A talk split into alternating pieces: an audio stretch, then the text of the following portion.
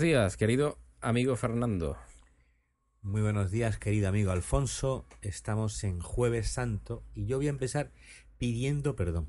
¿Por qué? Pidiendo perdón porque eh, ya sabéis que normalmente pues hay una parte como de ciencia, otra parte que puede ser más o menos así eh, para ciencias, luego algo de iglesia y hoy pues vamos a hablar fundamentalmente de iglesia y de sociedad. Y para otro día yo prometo que daré una sesión extraordinaria de problemas científicos modernos relacionados con cosas de estas impresionantes que uno ve en las películas y dice, pues esto es imposible. No, pues no son imposibles. Existen. Y, pero hoy vamos a hablar de iglesia y sociedad, sociedad e iglesia. A ver, ¿en qué sentido? Pues eso. Vamos a empezar por un juego. Ya sabéis que los que me escucháis de vez en cuando, pues sabéis que yo tengo la teoría de que los papas, pues eh, cada uno tiene su temperamento, o sea, pues esa parte física, ¿no? Sus hormonas, eh, su físico, más grande, más pequeño, más fuerte, menos fuerte, más atlético, menos atlético. Después tienen otra parte, pues que es, es su, su carácter, que eso depende en gran medida pues de la formación. Los hay que son más teológicos, son más filosóficos, ni una cosa ni otra, son más o menos más proclives a Santo Tomás, más proclives a lo mejor pues a, a San Agustín, otros ni una cosa ni otra. Y, eh, y yo sigo diciendo que en lo fundamental, o sea, que es lo que nos interesa a un católico, en la doctrina, pues son esencialmente iguales. ¿Y sí? ¿Por qué está diciendo esto? Porque se ha extendido la idea, pienso yo que errónea, de que teníamos un papa eh, super guay, Después tuvimos un papa como muy estricto, muy académico, que fue Benedicto XVI. Y después ahora tenemos el papa de los pobres, un papa popular, un papa que se preocupa de, la gente normalita y que se olvida de todas esas cosas. Y cada uno son distintos. Bueno, son distintos, pudiéramos decir, los enfoques. Son distintos las cosas en las que ponen acento. Pero en lo esencial están diciendo lo mismo. Y para que no se diga que es que es una opinión de Fernando Ruiz, hoy vamos a tener un pequeño juego. Yo he escogido dos temas que a mí me parecen sumamente importantes en la iglesia. Uno es el tema de los sacramentos, fundamentalmente de la confesión. Porque claro, nos casamos una vez, nos bautizamos una vez, nos confirmamos una vez. Pero los únicos sacramentos que repetimos con una gran frecuencia son la confesión y la comunión. Los demás, hombre, alguna vez cuando ya no hagamos más más mayorcitos y tengamos más achaques y no sé qué, pues también tendremos el, el tema de la unción de enfermos, ¿no? Pero lo habitual es que no tengamos unción de enfermos. Lo que no vemos nuevamente es comunión y confesión. Y la otra cosa que para mí es sumamente importante, porque siempre que ha habido crisis en la iglesia, han empezado y han terminado por las crisis en entre los sacerdotes. O sea, eh, hay por ahí santos que han llegado a decir que cuando un sacerdote se va al cielo, pues se lleva una cohorte de gente alrededor. Gente que él ha movido, ha salvado, ha, bueno, se ha perdonado, etcétera, Y que cuando un sacerdote, pues Dios no lo quiera, no se va al cielo, pues también se lleva un montón de gente con él. vamos a hablar un poquito de la formación de eh, los sacerdotes. Pero yo no quiero que sea yo, sino yo quería decir, pues, una frasecita de un papa que para que no hacer trampas, como decía una amiga mía hace poco, eh, van a ser solamente los últimos tres. Juan Pablo II, Benedicto XVI, Francisco I. No vamos a buscar grandes y complejas. Y tampoco voy a buscar frases especialmente complejas, sino frases muy sencillitas que además relatan cómo es el modo normal de, eh, de hablar de estas personas. O sea, tú lo que quieres es que nos vas a decir unas cuantas frases y nosotros adivinamos a qué papa Efectivamente. Pertenece. Efectivamente. Primero vamos a empezar, por ejemplo, por el tema de formación del, del sacerdote y después continuaremos por el tema de la confesión. Y vamos a empezar.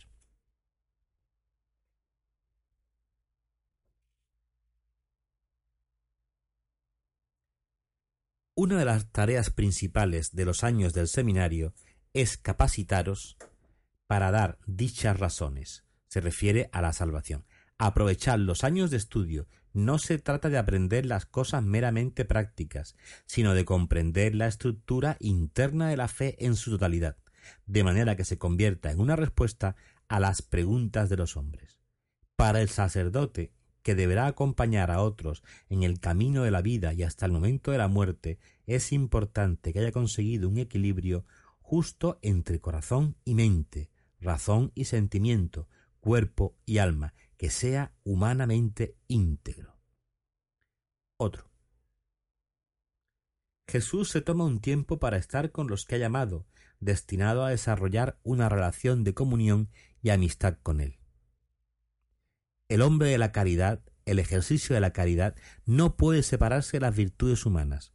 Sin una adecuada formación humana, toda la formación sacerdotal estaría privada de su fundamento necesario.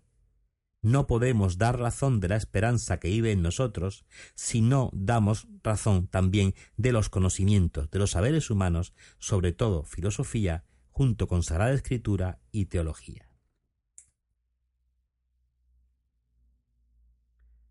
La formación no se refiere sólo a un crecimiento personal, sino sobre todo a los destinatorios del mensaje evangélico es necesario formar personas que sean testigos de la resurrección de Jesús. El formador tiene que pensar que la persona en formación será llamada a cuidar del pueblo de Dios. No tenemos que formar administradores, sino padres, hermanos, compañeros de camino. La vida intelectual sirve para dar razón de la vida apostólica, para anunciar el Evangelio y ayudar a la vida comunitaria. Tres frases. Tres frases. Si os parece pensar, yo creo que no hay que si tú las pones en distinto orden, yo sé cuál es cada cual, pero prácticamente no hay diferencias en el enfoque. Lo que nos están diciendo es que el sacerdote tiene que formarse muy bien desde el punto de vista intelectual, muy bien desde el punto de vista humano, y que luego eso a lo que tiene que llevar es acercarlo a Dios y por el amor de Dios acercarlo a los hombres. La primera fue de Benedicto XVI, pues me había equivocado. La segunda fue de Juan Pablo II y la tercera de Francisco I. Quiero decir, ¿y por qué? Puedo decir que es que la esencia es lo que no varía. Y ahora vamos a otra, que son, que esta es también, pues, sacramentos. Confesión, lo voy a repetir, no, por, no porque sea el más importante, sino porque el que repetimos asiduamente. Qué curioso.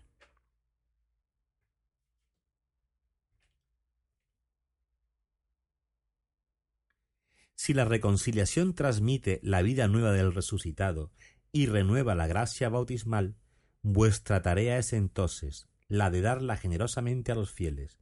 Un sacerdote que no se dedica a esta parte de su ministerio, la confesión, es como un pastor que no se preocupa por las ovejas que se han perdido. Al experimentar la ternura y el perdón del Señor, el penitente reconoce más fácilmente la gravedad de su pecado y refuerza su decisión para evitarlo y para permanecer y crecer en la reanudada amistad con Él, con Dios. Nadie puede cancelar el pasado, ni aun el mejor psicólogo puede librar al hombre del peso del pasado. Solo la omnipotencia de Dios puede, con su amor creador, construir con nosotros un nuevo comienzo. Esta es la grandeza del sacramento del perdón. Pues mire usted, el primero fue Francisco I, el segundo fue Benedicto XVI, el tercero Juan Pablo II. Lo mismo. Es que ese es el tema. Y yo mm, me gustaría que enviaseis correos con, con distintos temas. O sea, por ejemplo, visión social, eh, pobres y ricos, trabajo y paro, lo que se os ocurra. Y yo intentaré buscar frases de cada uno de ellos, a ver. Relacionadas con eso. Exactamente, porque a mí me, me podéis decir, bueno, es que tú has buscado los temas que te gustan, los temas facilitos para ti. ¿De acuerdo? Y puede ser que, y puede ser que sea verdad. Son mis preocupaciones, pero no son necesariamente las preocupaciones de todo el mundo. Bueno, vosotros las enviáis, Alfonso me los pasa y yo busco frasecitas y volvemos a repetir el juego las veces que haga falta. Fue curioso, muchas gracias por el juego, caballero. Está curioso. Yo, la verdad, yo no, no sabía que, que, en un seminario. Yo soy un poquito profano en estas cosas, la verdad. O sea, soy católico, soy creyente no soy practicante va mucho, la verdad, vamos a ser sinceros.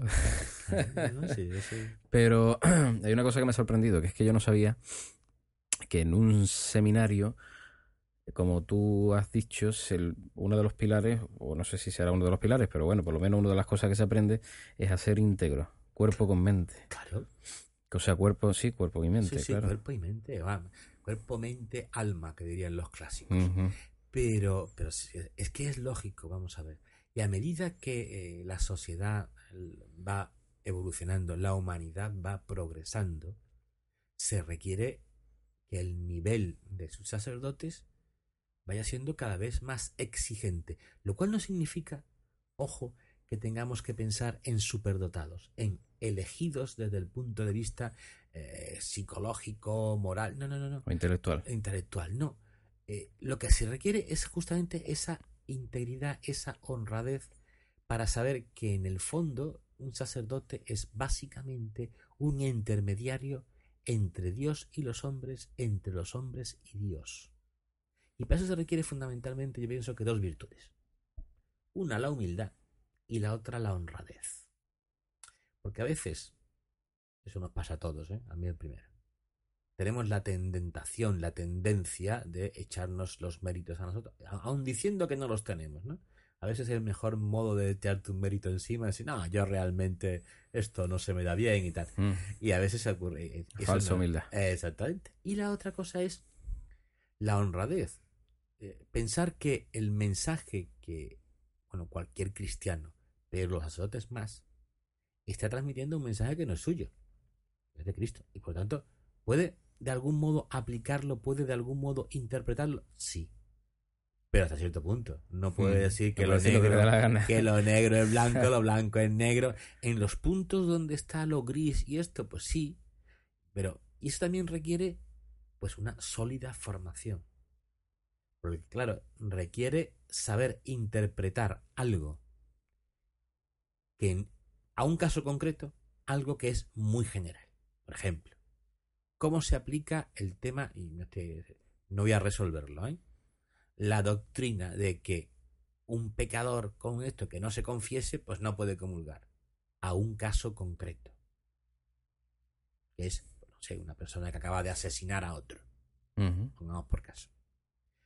Pues todo este tipo de cosas, pues requieren una sólida formación. Al mismo tiempo que esa honradez para decir, no, no, mire usted, es que yo no estoy diciéndole lo que yo pienso, ni lo que me gustaría poder decirle, sino tengo que decirle lo que dijo Cristo. Y claro, Cristo no se refirió a usted en concreto, se refirió a todos los hombres desde los primeros tiempos hasta el último momento en que hay un hombre sobre la tierra. Bueno, Esperemos que sea pues- dentro de mucho. Exactamente, esperemos que no nos, que no nos pille. Bueno, pues ese es un tema, ¿no? Importante. Pues que, que yo estoy convencido, porque además lo he escuchado mucho estos, estos meses pasados, ¿no? A mí me gusta mucho, pues, este papa, porque es como, bueno, no sé qué. A mí Benedicto XVI, pues me caía peor. Es que Benedicto- este Francisco es, es guay, ¿eh? Guay, Es el un guay. papa guay. Es un papa guay, ¿eh? porque es un una persona atractiva, porque además está muy acostumbrado a moverse en un sitio complejo desde el punto de vista de la comunicación, que son eh, los barrios no tan buenos, no tan eh, importantes de Buenos Aires o de otras ciudades argentinas, ¿no? A veces es más fácil moverse en una población que sean todos ateos que en una población que tienen un fundamento católico o creen que tienen un fundamento católico, con lo cual ponen en discusión muchas cosas sin muchas veces sin saber. A veces discutimos cosas y lo hemos leído y dice, pues no, usted, pero a mí me parece que lo que habría que hacer, no, no, usted, usted piense, escuche, escriba, lea y cuando tenga una idea clara, pues lo puede decir y a lo mejor puede que hasta acierte pero que, pero que eso no significa. Que, efectivamente es un papa que tiene una gran capacidad de comunicación. Mm. Que además para los españoles nos cae muy bien. Que por primera vez, desde hace pues, 400 años, Fernando, pues sí, más o menos. 400 años que no había un hispano parlante. Sí, no, no, sí, sí, hispano parlante yo creo que sí.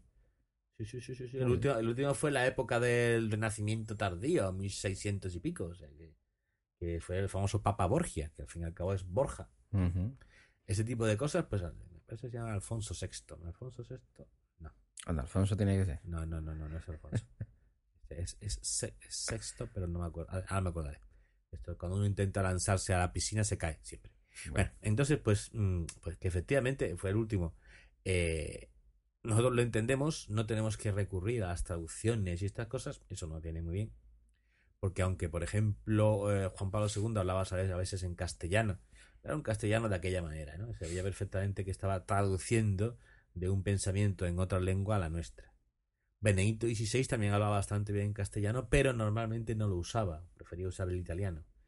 Entonces, claro, eh, a nosotros nos viene, nos viene muy bien. Y tiene cuenta de Twitter, Fernando. Sí, sí, claro, Que Benedicto ya la tenía, pero lo usó poco, ¿eh? Claro. Le duró poquito. Claro. Bueno, ¿por qué dice? Bueno, pues cada cual tiene su particular. Benedicto XVI, sin embargo, por ejemplo, se movía impresionante Alejandro VI. Ah, vale. Eh, y mm, se movía muy bien entre los intelectuales de todo, todo corte, pelaje o ralea, ¿no? porque yo me acuerdo, por ejemplo, una discusión con científicos y filósofos franceses en la Sorbona hará como siete años quizá, más o menos, que, quedaron todos encantados y la mayor parte de ellos no solamente no es que fueran eh, no fueran católicos, sino que eran francamente ateos militantes. ¿no? De esto, que te pillan en una esquina y te empiezan a explicar que Dios no existe.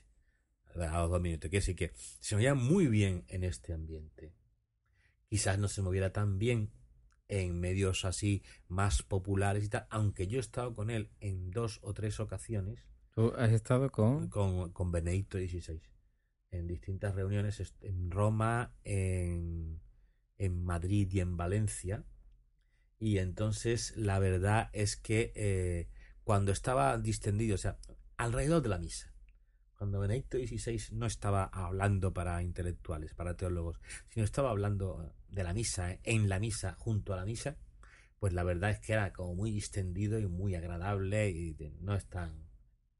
Me acabas de dejar sorprendidísimo. Pues entonces esas cosas son las que, que sí, que, que, es distinto, ¿no?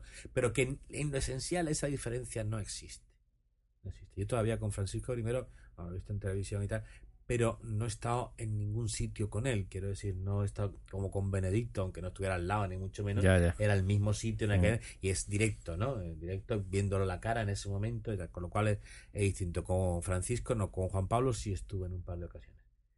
Y entonces, pues, mm, esa esencia distinta que tanto se habla, yo no la veo. Soy y creo que soy totalmente sincero decir que, no me parece que sea verdad, sino que efectivamente cada cual somos hijo de nuestro padre y nuestra madre, pero en lo esencial no han cambiado. Y yo sigo diciendo que posiblemente la última secuencia de papas, la que va de Pío XII hasta ahora, sea una de las mejores de la Iglesia.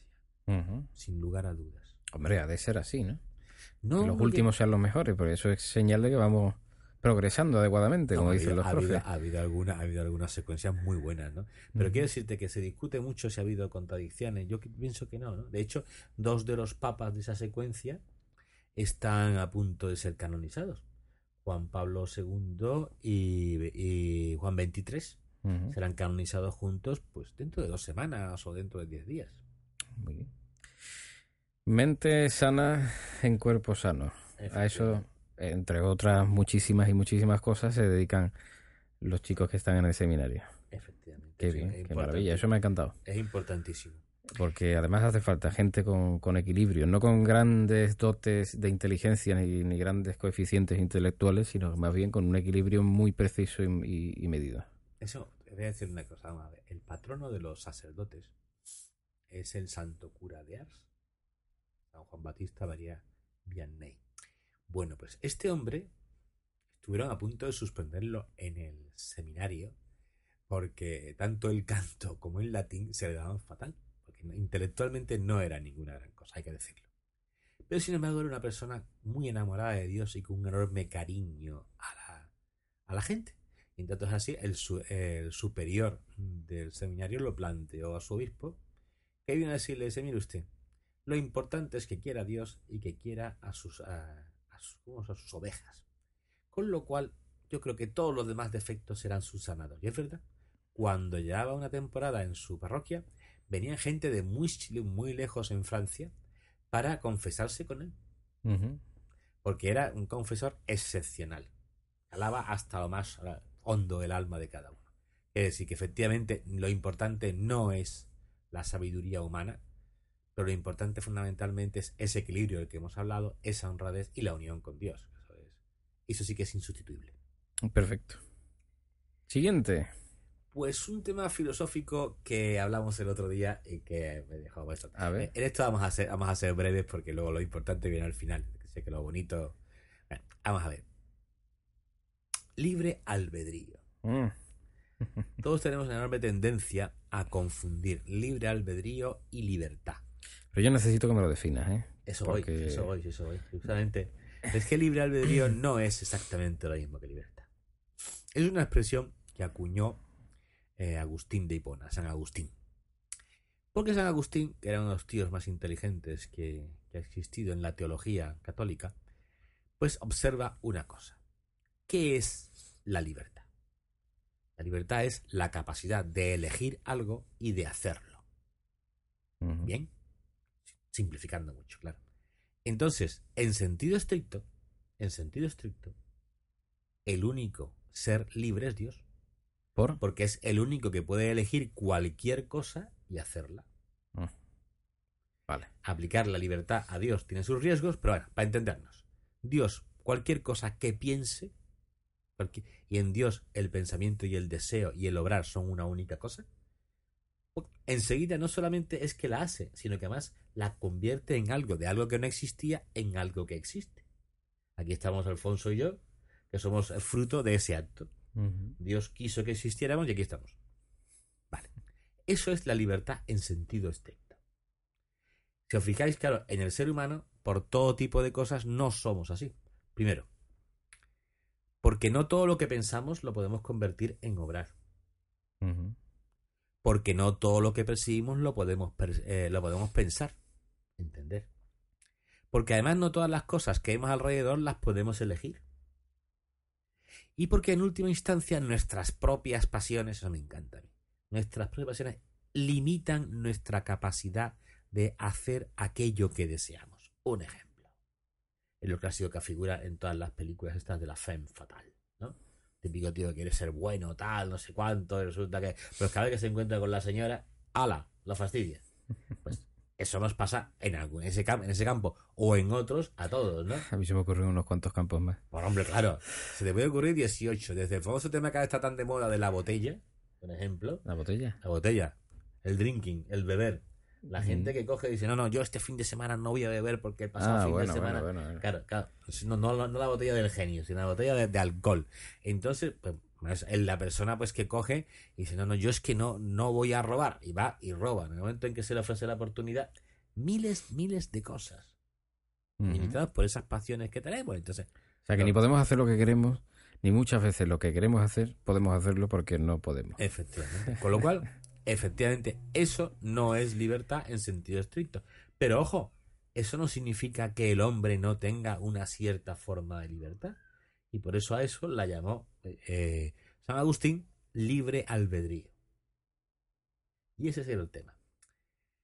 Es curioso que en el fondo los únicos que han estudiado y hablado del tema de la libertad de verdad son los filósofos y teólogos católicos. ¿Por qué? Vamos a poner un ejemplo. Los marxistas se les llena la boca continuamente de libertad. Sin embargo, para cualquiera que sepa un poquitín de Marx, ¿eh? si una persona define al ser humano como la autoproducción consciente de la materia, frase que a mí me encanta, pues resulta que dice, ¿dónde está aquí la libertad? La autoproducción Consciente, consciente de la de materia. la materia. En el fondo, lo que te está diciendo Marx es que somos como piedras que caemos a impulsos de la gravedad, pero que nos damos cuenta de que estamos cayendo. Mm. Es la única diferencia entre una piedra y nosotros. Obedecemos a Eh, leyes. cuidado, que yo todavía no he hablado con ninguna piedra. ¿eh? Lo Eh. mismo las piedras hasta lo tienen claro. Eh, Efectivamente. A la mejor tiene que, como no sabemos, no hablamos un, un lenguaje común, pues bueno. Porque ese, ese tipo, en el marxismo estrictamente no existe la libertad. ¿Por qué? Porque claro, la piedra se cae. ¿Sabe que se está cayendo? Sí, pero puede evitarlo y dice no. Mm. Por eso Marx llamaba a su sistema materialismo histórico. Porque él creía que, conociendo los hechos del pasado, podía predecir cuál era el futuro a largo plazo hasta el final de los tiempos de la humanidad. Qué listo. No, evidentemente no se puede. No eres, no eres capaz de predecir siquiera los, los futuros de una persona concreta. Ah, Este día pasado estoy leyendo Fringe leyendo no, viendo en televisión, Fringe, y entonces hay unos, unos seres que son los observadores, muy calvos ellos y tal, muy listos, que me dicen los futuros libres de las personas. Eso es materialmente imposible. yo no sé ni lo que voy a poner de comer mañana. Pues eso, él sí sabría lo que es. Pero aparte de eso, es que si tú sumas un número infinito de indefinidos, es imposible que puedas decidir cuál va a ser un futuro concreto. Claro, porque aquí dice, ¿cuántos seres ha habido desde que existió el primer hombre hasta ahora?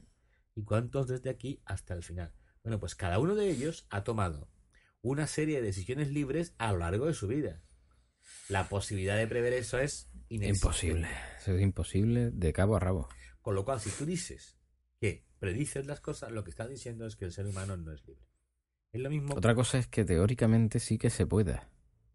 O matemáticamente. Sí, pero no a una. Pero es imposible. Tú puedes, a lo mejor, puedes otorgarle un rango de probabilidades. O sea, es más probable que la crisis de Ucrania se resuelva pacíficamente que no que vayamos a la tercera guerra mundial.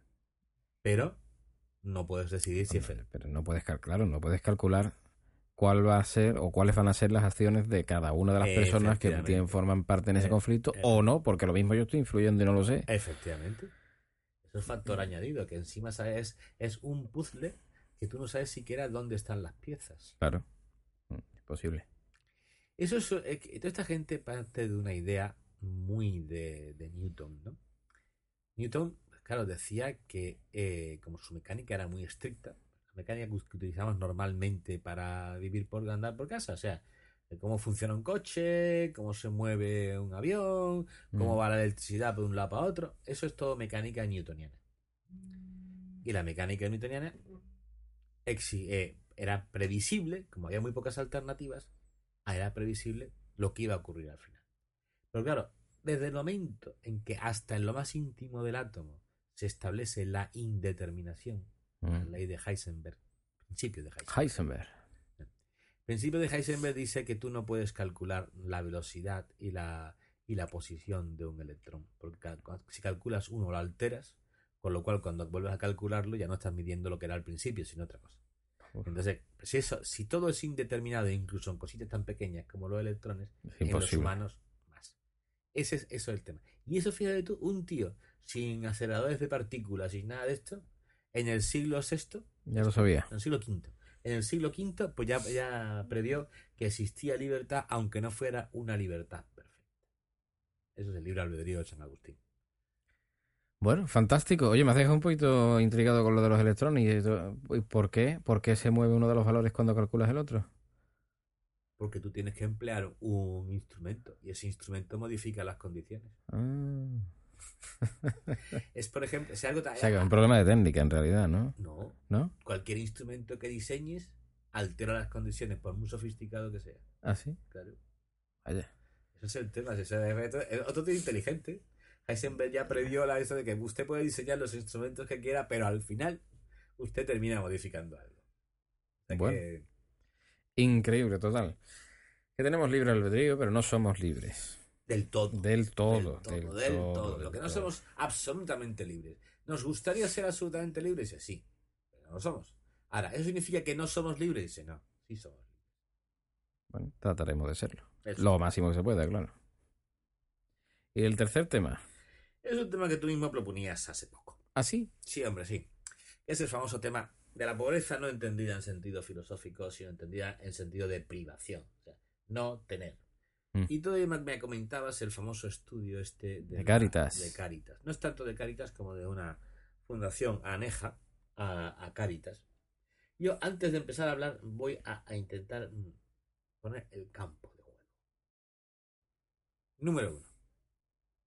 Yo estoy convencido de que tanto la organización, esta, la fundación, como Caritas han intentado ser lo más honrados y lo más exactos posibles que nadie eh, piense que yo, si alguna vez, en algún momento voy a criticar parámetros del estudio, no es porque piense que no han sido honrados. Al contrario, parto de la base de que son honrados. Dos. Ni Caritas ni la fundación que hizo el análisis son la voz de la Iglesia. Ojo. Son católicos muy bien documentados Pero espera. ¿por, por qué necesitas aclarar esto? Porque luego cuando la dice... Digo lo de la iglesia, porque no son la voz de la iglesia. ¿Por qué? Porque Caritas no representa la opinión de todos los católicos, ni en sus estudios, ni en sus decisiones. Hay otros católicos que también son buenas personas que tienen otro modo de enfocar estos temas. Vale. Pero Caritas sí está muy cercana, muy pegada a la iglesia. Exactamente. Pero eso no hay que decir. Dentro de la iglesia cabemos todos y. Caritas es una parte de la iglesia y no es la iglesia. Vale. Si cuando uno ataca a un estudio, no, mejor dicho, a algún parámetro, algún aspecto de un estudio de Caritas o alguna decisión que Caritas está, ha tomado, no está atacando necesariamente a la iglesia. Vale. Del mismo modo que cuando uno se mete con un catalán, no está atacando a Cataluña. Ujú. Vamos por caso. Vale. Y el número 3. Todo lo que se refiere a economía son temas discutibles. O sea, no existe un modelo económico que la Iglesia diga que es el suyo. Lo que sí hay es modelos económicos que la Iglesia ha dicho que no son el suyo.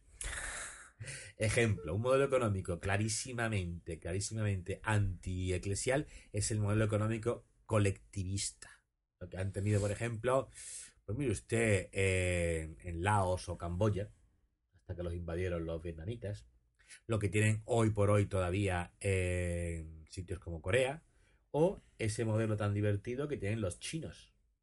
Existe un hiper, hiper postcapitalismo en la élite y al mismo tiempo existe un, un socialismo utópico estricto del tipo de corte Mao en, en las capas más bajas. una bomba de relojería. Exactamente, es una bomba de relojería, pero es la opinión de algunos, no, no Mm. de ellos. Bien, bueno, entonces, ¿qué es lo que a fin de cuentas viene a decir este, este La polémica viene porque el estudio afirma que era, no me acuerdo del porcentaje, tú lo tienes que tener más claro que yo. O bueno, había un porcentaje de, de niños de pobreza infantil, Sí, en torno a un 35%. en torno a un 35. Vale, que muy bonito el número. A mí, yo cuando, cuando las cifras son demasiado bonitas, demasiado redondas, de entrada desconfío. Porque la naturaleza no te da esas cosas. Pero, pero ya se, ya se entiende que todos tenemos tendencia a redondear los temas. Claro, seguramente habrá sido Eh, 34 eh, con Eh, 23. por eso te digo, da. Pero que, pero que aparte, fundamentalmente, una de las. ah, Parte de, dos, de tres, tres afirmaciones. Yo creo que ninguna de las tres son estrictamente ciertas. Ojo, no estoy diciendo que no tengan su parte de verdad. Número uno. España es uno de los países, por no decir el que más dentro de la Unión Europea, creo que después de, de Grecia, que menos respeto y que menos posibilidades de solventar la eh, pobreza infantil tiene. Eso lo ha dicho hace poco eh, otro informe, ¿no? Sí, sí, sí, exactamente. Es, pero vamos, está, está Save the encadenado. Children, me Sí, parece. sí, sí, exactamente. Mm. Pero está encadenado y, Mm. y de hecho se inspira claramente en los datos de, del de Caritas. El Ah, de Caritas, el, el de Caritas no lo dice estrictamente porque la- lo coge O sea, a toda me la población. diciendo que puede ser incluso un eco del primero de Caritas. Eh, efectivamente, de Mm. alguna manera, aunque ellos han, hayan tenido su propia metodología y tal de esto, y el de Caritas no menciona estrictamente a los niños porque dice que toda la población es la Ya. Número dos. Está diciendo que eh, las diferencias, las separaciones entre capas sociales son cada vez más importantes. Y eso lo estima directamente como un mal. Y tres, dice que la pobreza relativa, la pobreza relativa está aumentando. Aumentando de un modo enorme. Claro, el problema de estas cosas es que ¿qué es pobreza relativa y qué es separación entre capas? Separación entre capas, yo lo que entiendo es eh, distancia de una capa social a otra. Efectivamente. Y ahí está una buena parte del problema. Y vamos a empezar por ahí. Podemos empezar por otro lado, pero vamos a empezar por ahí. El hecho de que haya desigualdad no es necesariamente malo siempre y cuando todas las capas vayan progresando. Vamos a poner... Todas las capas coman. Sí, sí, sí. No, no, no. Que todas las capas ¿No? coman y que, todas- y que, y que progresen. Voy más lejos, voy más lejos. Y que, y que progresen. que coman y, pro- y progresen. Exactamente. Claro, Ahora, eh, Vamos a poner un ejemplo fácil. Mira. Imaginemos que hay dos individuos A y B. Los dos ganan a fecha de hoy mil euros. Entonces, uno de ellos funda una empresa y empieza a ganar 10.000 euros porque le va bien. Estamos al final de la crisis, tal, no sé qué, no sé cuánto, y, y empieza a ganar 10.000 euros todos los meses. Y otro tiene un ascenso en su empresa y empieza a ganar 3.000 euros. Fijaros que la desigualdad aquí no solamente no ha disminuido, sino que ha aumentado.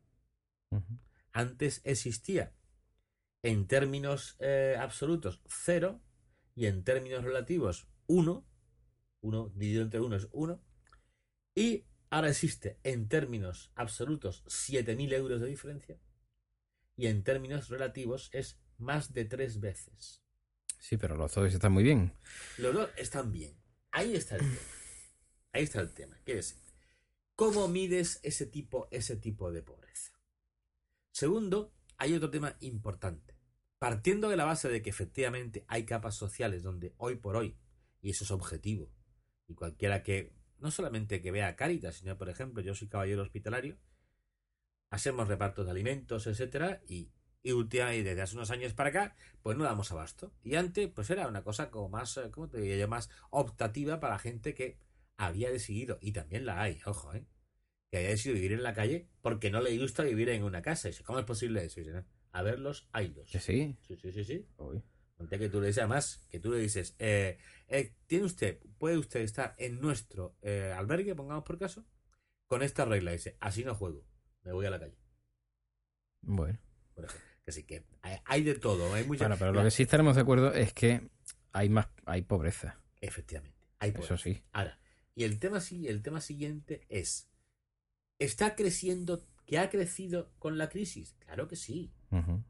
Pero, pero, ojo, no, no ha crecido posiblemente tanto como nos parece. Porque aquí la pobreza toca otro tema importantísimo, a mi modo de ver, que es el fraude social. El fraude social. Sí. A ver, eso. O sea, la gente, la gente piensa, y en Cádiz, que somos todos muy fenicios, pues decir, bueno, hemos engañado a otro, eh, tampoco es tan malo, tal, aquí nos hemos quedado con no sé qué. Pero cuando eso ocurre a nivel social, ojo, es muy importante, porque usted dice que usted no está ganando nada, con lo cual la sociedad le aporta lo que puede en ese momento, que puede ser mucho poco regular. Y resulta que no es verdad, que usted no esté ganando, usted está cobrando un paro y está haciendo unos chapú y se va por las mañanas, eh, para que no lo sepa, un chapú, lo llamamos aquí, a te vas a una casa y haces una obrita, le instalas un televisor nuevo, le metes el cableado del internet, etcétera, etcétera, etcétera. Claro, eso sí, eso es dinerito, ¿eh? Dinerito que no cotiza en ningún sitio, pero que está en mi, como decía otro, en mi bushak. Entonces, que sí, que ese tipo de cosas es muy, muy difícil, muy difícil de medir. También toca con un tema curioso y a mi modo de ver importante y trascendental, el papel de la familia. O sea, la pobreza real de una persona muchas veces viene mitigada, no tanto por lo que haga la sociedad, sino por lo que hace su familia. Y a veces esas familias no son solamente familias, sino amigos. Y yo voy a poner un ejemplo clarísimo. Yo tengo un matrimonio amigo mío, buena gente, que a lo mejor ha venido algún amigo suyo por una cosa importante, no sé, que tenía que el padre enfermo o tenía que hacer una gestión y se ha quedado directamente en su casa aquella noche o los dos o tres días que haya hecho falta, con lo cual esa persona que a lo mejor le hubiera costado eh, difícilmente costearse una habitación, pagar una habitación en cualquier sitio, pues ha vivido a mesa y mantel durante dos o tres días. Y eso pues resulta que, que efectivamente es una, pareja que tiene niños y no sé cuánto y no son ricos. ¿Qué quiero decir con esto? O sea, pues que hay eh, la actitud social de los amigos y de la familia mitiga enormemente la pobreza real de la gente. Y los abuelos. Los abuelos, que sí, familia. Mm. Familia, amigos, etcétera. esto. Curiosamente, sin embargo, y aquí sí tengo que darle la razón tanto al estudio de Save the Children como al de al de Caritas, la familia ha sido notoriamente atacada por todos los regímenes en España en los últimos 30 años. O sea, hemos hecho todo lo posible y lo imposible por cargarnos la familia. Que si ahora tenemos un progenitor A y un progenitor B, que si ahora resulta que tenemos tropecientos modelos de familia, que si ahora, no, no, mire usted, familia, lo diga usted como lo diga, la familia que funciona realmente y que ayuda y que no sé cuánto, no son los tropecientos modelos de familia que se nos pueden ocurrir, sino la familia de toda la vida, con la que estamos vinculados por una serie de motivos, incluso genéticos. Vamos a ver. Cuando tú dices todos los regímenes, dices todos los regímenes. Sí, desde la época de Franco hasta la fecha, yo creo que nadie, nadie en España se ha esforzado por dar un régimen económico a la familia que realmente favorezca a la familia. De hecho, queda. Yo estoy dispuesto a hablar con quien sea sobre el tema. eh. ¿Algunos han sido más positivos y otros más negativos? Por supuesto que sí. Sí. Pero, pero realmente, realmente, como no es el tema de fondo, no voy a entrar. Pero realmente ninguno. Ninguno. Por eso yo estoy convencido de que España es un país que resulta muy difícil combatir la pobreza infantil, porque una de las cosas que ocurre es que la pobreza infantil no se combate desde las instituciones. Le quitamos el niño a la familia y lo metemos en una institución y nos gastamos 1.500 euros todos los meses con él. Dice, no. Aparte de que es carísimo ese sistema, la experiencia demuestra que es notoriamente ineficiente y da lugar a notorios excesos por parte tanto del beneficiado, o sea, el niño, que se Mm, acostumbra Sí, a veces. no, a es, no es ni lo ideal ni bueno. Efectivamente. Con lo cual, a esto voy diciendo muy usted, no, no, no estoy totalmente de acuerdo con, pero sí estoy de acuerdo en que efectivamente no se ha beneficiado. No se ha hecho posible, por ejemplo, que las madres puedan cuidar de sus niños al mismo tiempo que trabajan. Ay, eso es un tema que a mí me encanta. Ya lo sé, a ti y a mucha gente. Mm. existe. En- nosotros no tenemos hijos, mi mujer y yo no tenemos hijos, tenemos, como dice un amigo mío, eh, muchos sobrinos y después tenemos los sobrinos adoptivos. Entonces, pues, que sí, que, que hay muchísima gente, muchos niños que... Eso a mí me encanta porque además, tanto que nos fijamos en este país para mirar a Europa para todo lo malo, o todo, bueno, para todo lo malo o para todo lo bueno según nos interesa. Claro, Deberíamos de mirar sobre todo ese tipo de políticas, de cuidar que las madres puedan tener hijos y que no sea un, un problema más que, más que una, una bendición. efectivamente. En España hay dos temas que hemos soslayado. Efectivamente eran caros y son caros, pero que hemos soslayado y no queremos, no hemos querido tocar nunca. Que son el cuidado de los niños por su familia y el cuidado de los ancianos por su familia. Es otra, claro. Es otra, es la otra, la otra. Que sí. Yo estoy convencido de que una parte importante de la pobreza que se está gestando en estos momentos, no la que tenemos, sino la que se está gestando camino de la próxima década, es la pobreza de los, eh, de los ancianos. Que vamos a encontrar Pues- con pues ella vamos, dentro. espe- espero que te equivoques de cabo a rabo. Muy bien, yo también. Porque vamos, gracias a los ancianos, en, en una parte nada despreciable, estamos saliendo de este atolladero o estamos sobreviviendo. Claro, Pero vamos, si tú me dices a mí que en la próxima década van a ser los grandes damnificados, pues es fácil de entender. Date cuenta que en la próxima década van a llegar a esa década fatídica. Digo fatídica en el sentido de que eh, empieza a haber un auténtico deterioro eh, físico y psicológico. Hasta hace relativamente poco tiempo, a los 65 años y tal, pues mire usted, la gente estaba bastante estropeada. Ahora no. Llegan fácilmente y bastante bien hasta los 75. tú hablas con propiedad. Claro, sí, sí, entre otras cosas, un montón de pacientes míos tienen esa edad. Entonces, bueno, que sí, ya muy bien. Pero luego viene la, esa última década, la que va desde los 75 a los 85. Puede ser un poquito más, puede ser un poquito menos. Bueno, pues a esa década van a llegar un montón de gente en la próxima década, dentro de 10, 15 años, que no han cotizado a la seguridad social de modo importante, entre otras cosas, porque les han pillado varias crisis. Por ejemplo, le pilló la crisis del 93. Y por ejemplo, la ha pillado esta. Y esa gente van a llegar, van a llegar a su a su a su- esa década Su tri- vejez. triste, triste, eh, sin apoyos, porque además muchos de ellos eh, no han tenido hijos o no tienen eh, apoyos familiares de ningún tipo, o sus hijos están también en una situación francamente delicada. Con lo cual, no, eh, que sí que es un tema que también se está gestando. Yo, que si yo tengo la, la desdicha, la desdicha de que no solamente veo las cosas que están ocurriendo, sino muchas veces veo las cosas que se, que se están aproximando. Bueno, y no, y no es que me dé a mí alegría ni mucho menos verlo, pero tampoco, voy a volver a decir, no estamos haciendo grandes temas, grandes aportes a ese, a ese tema futuro. ¿Y qué hacemos? Pues yo, vamos a ver, yo pienso... Vamos a poner alguna solución Sí, sí, sobre yo, la yo mesa. Es que, yo es que pienso que mm, nos hemos acostumbrado a que sea papá Estado el que solucione los problemas. Y el Estado soluciona los problemas de un modo extrañamente. No lo dirás por los vecinos de la corrala. Por ejemplo. Ahora hablaremos si queremos un tema puntual, que va- además divertidísimo. Pero yo, yo, yo lo, lo- os lo voy a contar luego desde el punto de vista de madre. Bueno, de madre, de madre. Sí, sí, de madre, madre. Ahora te explicaré por qué. Bueno, eh, ¿qué, qué hacemos? Venga, Bueno, concretamente. entonces, fundamentalmente, lo que un Estado tiene que hacer no es quitarle el dinero a su gente vía impuestos para montar un montón de instituciones que sean ineficaces, como ha demostrado la, la- eh, Fíjate tú, cosa tan curiosa. Estamos hablando de Caritas. Caritas, con presupuestos de gastos generales cortísimos, tiene un nivel de eficiencia para el reparto enorme, prácticamente de un 99%. O sea, ellos se quedan, ellos se quedan algo más de un un y pico por ciento para sus gastos y el resto de todo lo que les llega, y les llegan muchísimo y de muchas vías, pues lo reparten. Y además lo reparten muy bien. Si funcionara todo igual, ¿eh? Hombre, si funcionara todo igual, no tendríamos crisis. Ese es un problema. Pues yo soy de los que piensan que la crisis fundamentalmente ha sido un problema de falta de imaginación y de falta de honradez. Mm, Bueno, y sigue. Sigue, claro que sigue. Por que hay que abrir por- el diario. por eso es por lo que, por lo que es. Entonces, yo pienso que la- lo fundamental de un Estado, de un gobierno, de una administración, es que debe crear las condiciones para que se genere empleo. Y empleo de verdad. O sea, no un empleo de estos que dice, estoy haciendo un trabajito de mecanografía tal, que al final no se va a leer nadie. No.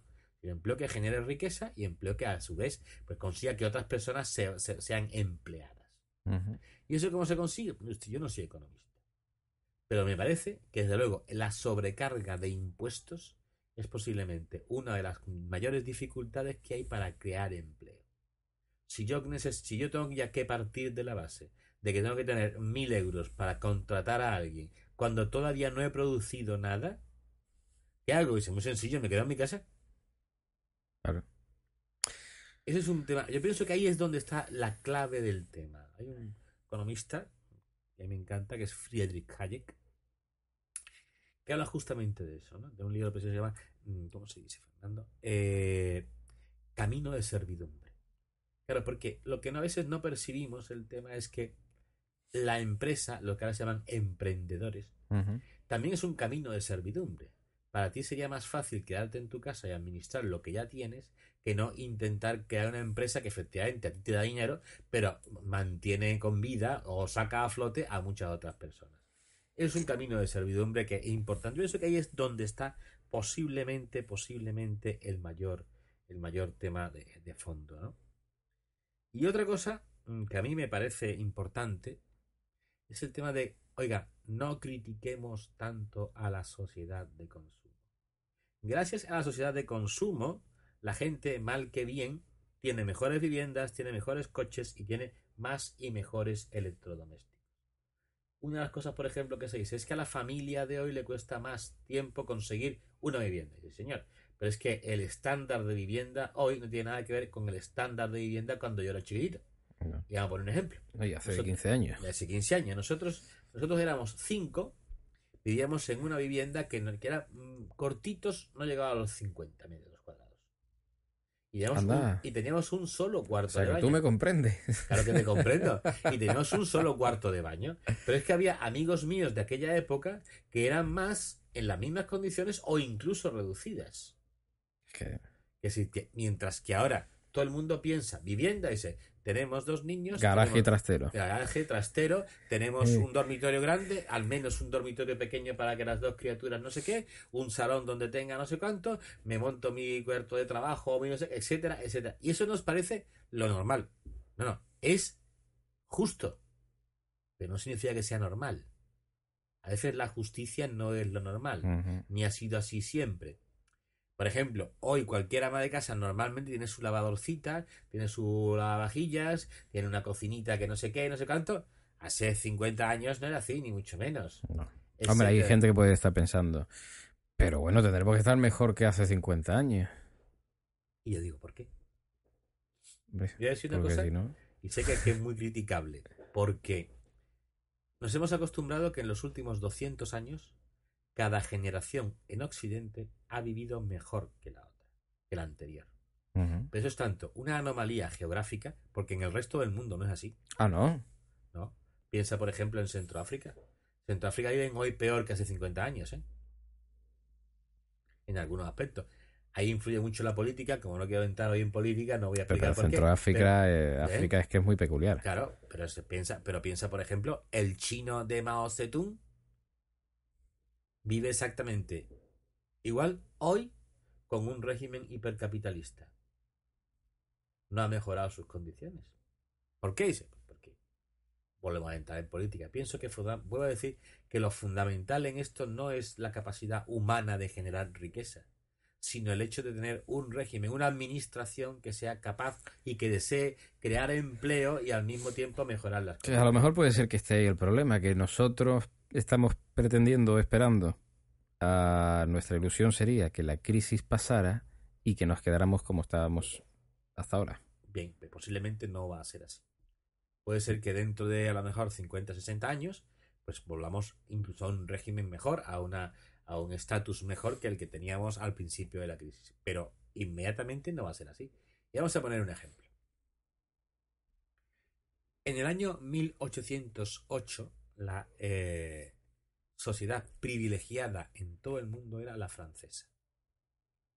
Nivel cultural alto, una riqueza grande y al mismo tiempo estaba eh, conquistando toda Europa y tal, no sé qué. Bueno, pues en el 1820 la sociedad francesa está francamente deprimida. Pero a finales del siglo XIX vuelve a ser de las privilegiadas del mundo. Que sí que esto, aunque el global es que la gente va progresando. Y ayer mismo han aprobado recorte. Por ejemplo, por ejemplo. Todo ese tipo de cosas. Dice, mire usted, pues allá, allá han aprobado un recorte bestial, porque acaban de decir una cosa y eh, que son 50.000 millones de euros eh, a cargarse en el próximo ejercicio fiscal. O sea, tienen que, tienen que gastar 50.000 millones menos que este año. Está muy bien. Pero mira, a mí me ha gustado mucho una medida que han aprobado hace poco, que es que la- los empleados, ¿no? Los, los cargos de, de empresas privadas tienen que apagar el móvil. A la, por ley, además. Eso es fantástico. Bueno, entonces quiere decir que todo ese tipo de todo ese tipo de plantilla. Y ahora vamos a hablar, vamos a hablar del tema de la corrala, pero yo como de todo lo social, ya de, hab- de hablar estos días, yo voy a hablar desde el punto de vista de una madre. Ah. La corrala esta, mm, que era básicamente pues un sistema de adoctrinamiento de un montón de familias, pues resulta que se disuelve y los echan a la calle. Y entonces la consejera del ramo coge y los mete en pisos de titularidad pública. Y dice, esto es bueno, porque los ha salvado de la calle. Y dice, sí. Y los que estaban en la lista de, de esa de ese acceso a vivienda que tenían iguales o mayores derechos, esos que estaban a punto de entrar. En el siguiente reparto entraban, después de haber esperado varios años. Eso es lo que está pensando todo el mundo. Esa gente, esa gente no. Yo pienso, fíjate que yo soy la abuela. Entonces, mi hija, que tiene dos niños, resulta que ha aguantado durante los últimos tres años todos los repartos. Siempre se ha quedado a las puertas. Pero esta vez ya tenía puntitos, porque tiene un niño más. Porque resulta que se ha quedado en el paro. Porque resulta que además su marido, que antes ganaba 1.200 euros, ahora está ganando 800. Lo cual tiene un mogollón de puntos, tiene mi niña. En este reparto entra. Pues mire usted, no va a haber reparto. ¿Cómo que no va a haber reparto? Muy sencillo. Porque los 50 pisos que íbamos a repartir se lo han quedado los de la corrala. Claro, eso es lo que está pensando todo el mundo. No te creas tú que la gente, vamos, a mí me lo comenta mucho la gente. O sea, que no es. que por lo menos aquí nos, nos estamos dando cuenta de, de lo que hay. Pero yo hay una cosa que no entiendo. A ver si yo me explico. El, eh, los pisos se reparten, ¿vale? La Sí. presidenta de la Junta de Andalucía se mosquea. Claro, hace bien. Ah, voy a hablar muy llano, ¿eh? Hace bien. Se mosquea y les quita la- las competencias a Izquierda Unida, creo que era, Sí. En materia de Una vivienda. consejera. Le quita no todas las consecuencias, porque no puede quitarla como consejera sin, sin hacer un voto de censura y esto, No. pero sí puede, pero sí puede quitarle parte de la, y una de las, de las competencias que tenía es justamente el Claro. reparto de la asignación más que reparto de viviendas. Eso es un día. Sí. Al día siguiente, Izquierda Unida se mosquea Claro, y dice que va a romper el pacto con el PSOE. claro. Y al otro día, vuelve todo el rail y se queda todo como estaba. Claro. Entonces, el- eh, ¿por qué se le quitan las competencias?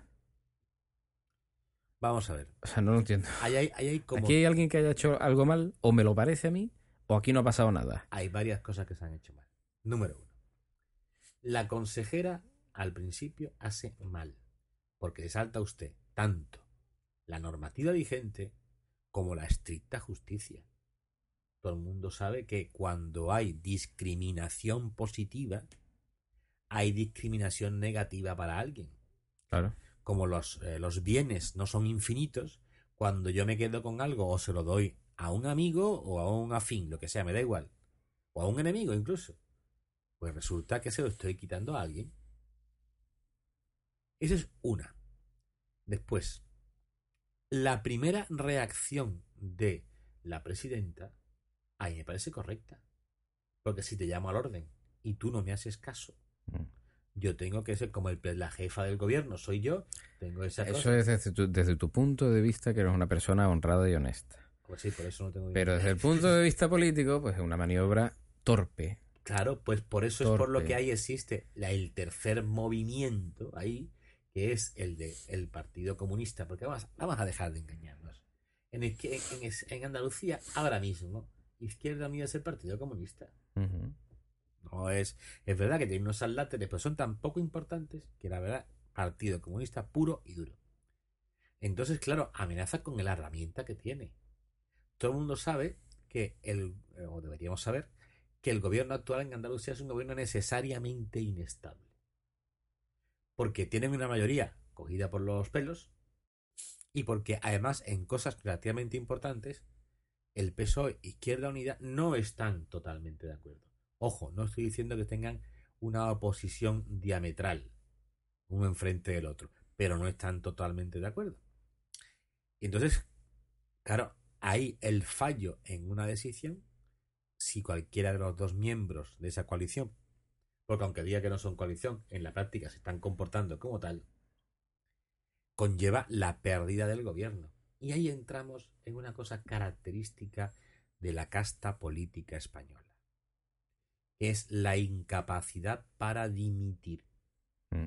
Todos, ¿eh? Del primero Sí, al último, en todos sí, los no, partidos O sea, políticos no que hay. por, eso, por eso no he mencionado, no he mencionado un poco, he dicho casta política, porque además, vuelvo a decir lo mismo, alguna vez me lo habéis escuchado. En, en España no se puede hablar ya de clase política. No somos una casta política. Tenemos, mejor dicho, una casta política. ¿En qué se diferencia? Una clase política es aquella que llega por una determinada serie de circunstancias, valores personales, relaciones con los medios de producción, etcétera, etcétera, y llega a una posición. Y dentro de esa, pues tiene, a su vez, opiniones y posiciones diversas. Las castas son transversales, o sea, pasan de un partido a otro y pasan entre clases sociales. Mm. Dicho de otro modo, cuando yo pertenezco a la casta política, tanto si soy del PP, del Partido Comunista, del PSOE o de lo que me dé la gana, los verdes unidos de no sabe dónde, como si vengo de una familia súper guay, súper bien, súper glamurosa, o vengo de un, de un barrio deprimido de Sevilla en las 3.000 viviendas, me comporto exactamente igual. Mm. ¿Y qué es lo importante para mí? Pues lo importante para mí es mantenerme en el sillón, que es lo que me va a permitir conseguir mi pensioncita. Yo eso siempre lo he llamado mafia. Bueno, pues es un modo de, de decirlo, pero que si a la lo mejor mafia... me equivoco. Eh, no lo sé, pues tal, tal vez tenga razón. Ya por, por cierto, Mm. yo sí, y una de las cosas que esto, eh, a ver si me mandáis correos porque quiero mandaros una, una cosa sobre por qué no le decimos a los diputados españoles que tienen vivienda en Madrid que dejen por fin las dietas de manutención y desplazamiento si están viviendo en Madrid. Yo no tengo el cálculo aquí, un, amigo lo hizo en internet y tal, y la verdad es que me he apuntado. Si me mandáis correo, pues yo os mando el, link y para que, para que podáis firmar el tema, porque a lo mejor conseguimos que de, que de 6, 62, me parece que son los diputados que tienen esto, que tienen esas, esas, esas dietas, pues conseguimos a lo mejor sacar 1500 o 1600 becas comedor Mm. Que tampoco estaría nada mal. Dice, ¿es un grano en el océano? Por supuesto que sí, pero bueno, al que le caiga el granito, a lo mejor le hace bien. Es que hay, una- hay cosas que yo ahí no entiendo, la verdad. Por ejemplo, tampoco no entiendo mucho el tema de, de la disciplina de voto y todo esto, pero vamos, esto lo hablaremos en otro. Eso, eso- eso En- ya entraba bien en- dentro del tema de la alta política. Sí, sí, pero, pero, que, bueno. pero yo, yo- aquí lo, mí lo que estábamos planteando, o que estábamos hablando de sociedad, es eh, fundamentalmente, oiga, usted se lleva una dieta que prácticamente no le hace falta, porque usted tiene su sueldecito, como yo, oiga, yo tengo mi sueldo. A mí nadie me paga más porque yo haga un desplazamiento, me pagan lo que me corresponde, y punto. Ni, ni el día que estoy de guardia me pagan más, me pagan lo que me corresponde por la guardia. No me pagan un extra para que tenga una inyeccióncita, no sé cuánto. Bueno, total, que resulta que con el tema este de las viviendas de la Corrala, el, el- al principio reaccionó esta señora, la presidenta de la Junta de Andalucía, torpemente, bien para ti, pero políticamente torpe. Ah, eso sí. Y ya después corrigió, dos días más tarde. ¿Cómo corrigió? Pasándole el marrón al Ayuntamiento de Sevilla, que además son del otro, del otro lado. Claro. claro. Con lo cual le paso la pelotita al Ayuntamiento. Aquí no ha pasado nada y nosotros seguimos tan amigos. Efectivamente. Bueno, pues nada, pues tiramos para adelante. A ver si Amigo podemos, a ver Fernando. si podemos. Un abrazo. Igualmente.